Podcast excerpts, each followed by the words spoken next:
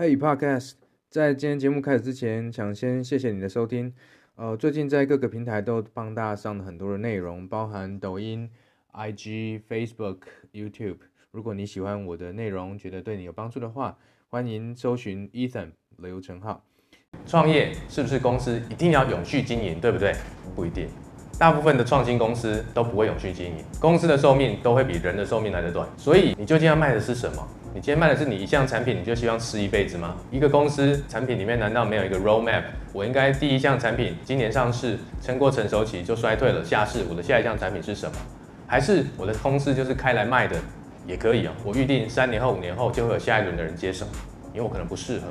或者我卖的可能就是我的专利，或者是我的团队的核心能力。你究竟要卖什么？你不可能靠一个产品吃一辈子。谢谢你今天的收听。我相信很多人现在才刚开始听 Podcast，或许你跟我一样是一边听一边工作或做其他的事情。如果你觉得我的内容对你来说有价值，不要忘了订阅并分享给你的朋友。那如果你还想听什么样的内容，也欢迎你留言告诉我。祝你有个美好的一天，拜拜。